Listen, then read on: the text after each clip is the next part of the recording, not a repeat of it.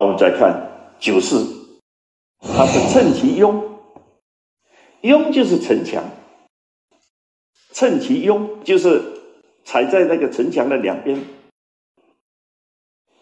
我们用现在的话来讲，就叫骑墙派啊。这个哪里强，我就靠哪边；这边强，我就靠这边。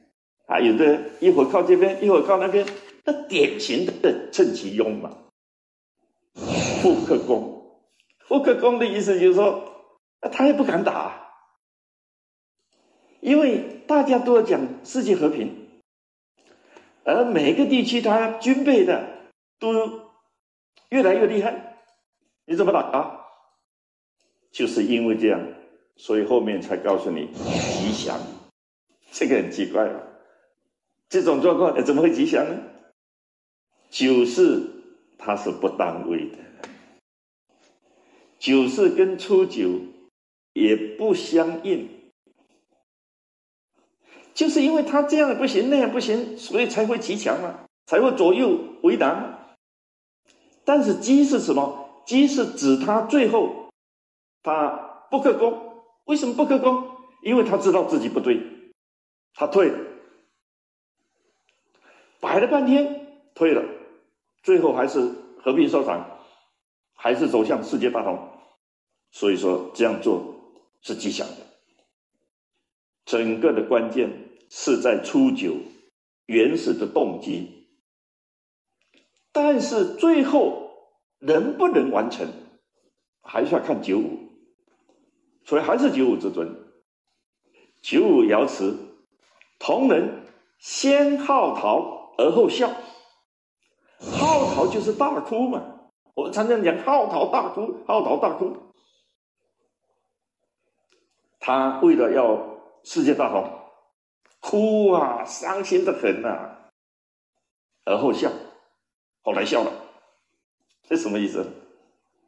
我们来看看小象怎么说。同人之先，就是同人为什么会先哭啊？哭的那么悲伤呢？以中止也。什么叫以中止也？就是他很悲愤的。我正义为什么不能伸张？啊，真正的好意为什么大家会怀疑？真正好东西为什么大家不赏识？所以他哭啊，哭得很伤心啊，甚至于说人类没希望了，连好坏都不会分了。但是哭是没有用的，哭是不能解决问题的，只是一种情绪上的一种感觉而已。大师相遇，就是说。你有很好的武力，但是你还是不能动。一动两败俱伤，就没有什么相遇了嘛？还什么相遇？那就相克了嘛。言相克也，意思不是说我的军队打败你的军队，不是，而是说正义终于克服了邪恶，所以才会笑。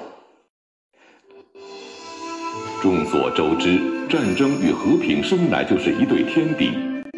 历史上疯狂的军备竞赛和利益冲突，都曾经导致了大规模破坏性的世界战争的爆发，让我们充分认识到战争的残酷和无情。而现如今，既然世界大同、世界和平已经成为全世界人民共同奋斗的目标。